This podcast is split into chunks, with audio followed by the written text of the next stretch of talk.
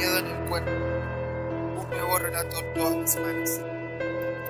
Los esperamos.